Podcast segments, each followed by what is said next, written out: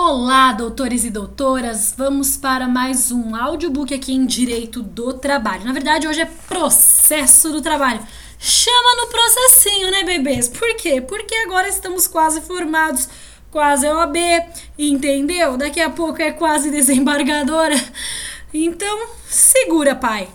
Vamos lá para o artigo 11A por que para este artigo? Vou chamar a atenção de vocês para a prescrição intercorrente. Primeiro, palavrão, hein? Ah, vai pra, pra puta que te intercorrente. Não, não é bem isso, né, bebês?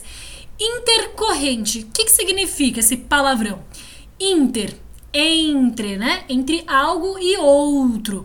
Aqui na prescrição, quando eu falo de prescrição dentro do processo do trabalho, eu estou querendo dizer que é a prescrição intercorrente é o prazo, é a perca do direito. É entre alguma coisa e outra. Coisa, no caso, que seria o direito, seria a matéria, seria algum fato dentro do processo ali uh, do trabalho, do trâmite, dos procedimentos. Belezinha pura? Certo.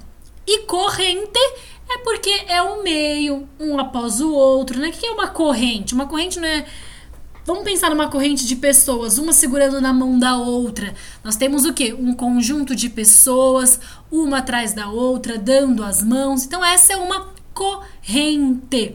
Certinho? O que eu quero dizer para vocês de prescrição intercorrente? Eu vou perder, certinho? É a perca de algum direito em virtude do quê? Bem, Aqui na prescrição intercorrente vai ser perdido algum direito dentro ali dos meus procedimentos no processo do trabalho. E o artigo 11A fala o seguinte, que vai ocorrer essa prescrição. E ele fala para nos atentarmos ao prazo de dois anos dentro do processo que ela ocorrerá. E vai se iniciar a partir do momento que o exequente, ok?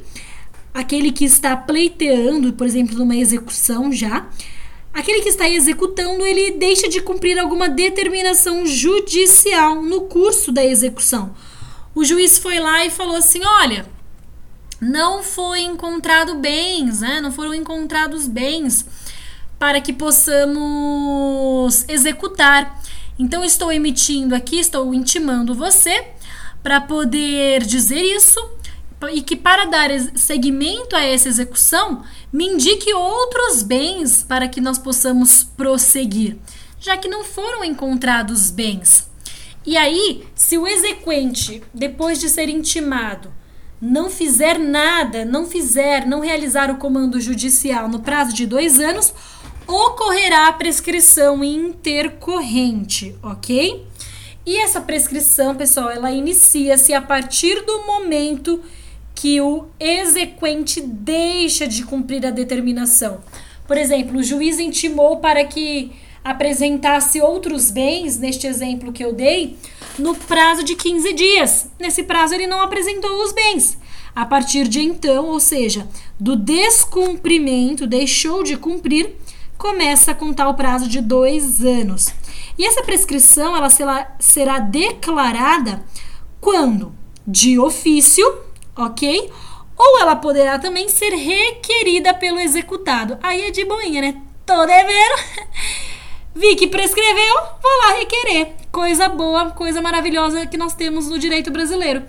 É isso, pessoal. Ficamos por aqui. Espero que você tenha gostado. Mais áudios. áudios.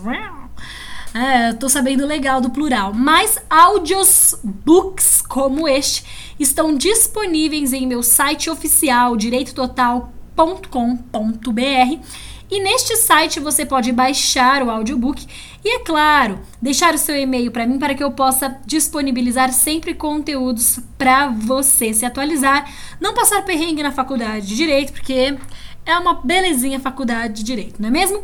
Então é isso, pessoal. Nos vemos no próximo audiobook. Um beijão para você e bons estudos. Vamos que vamos!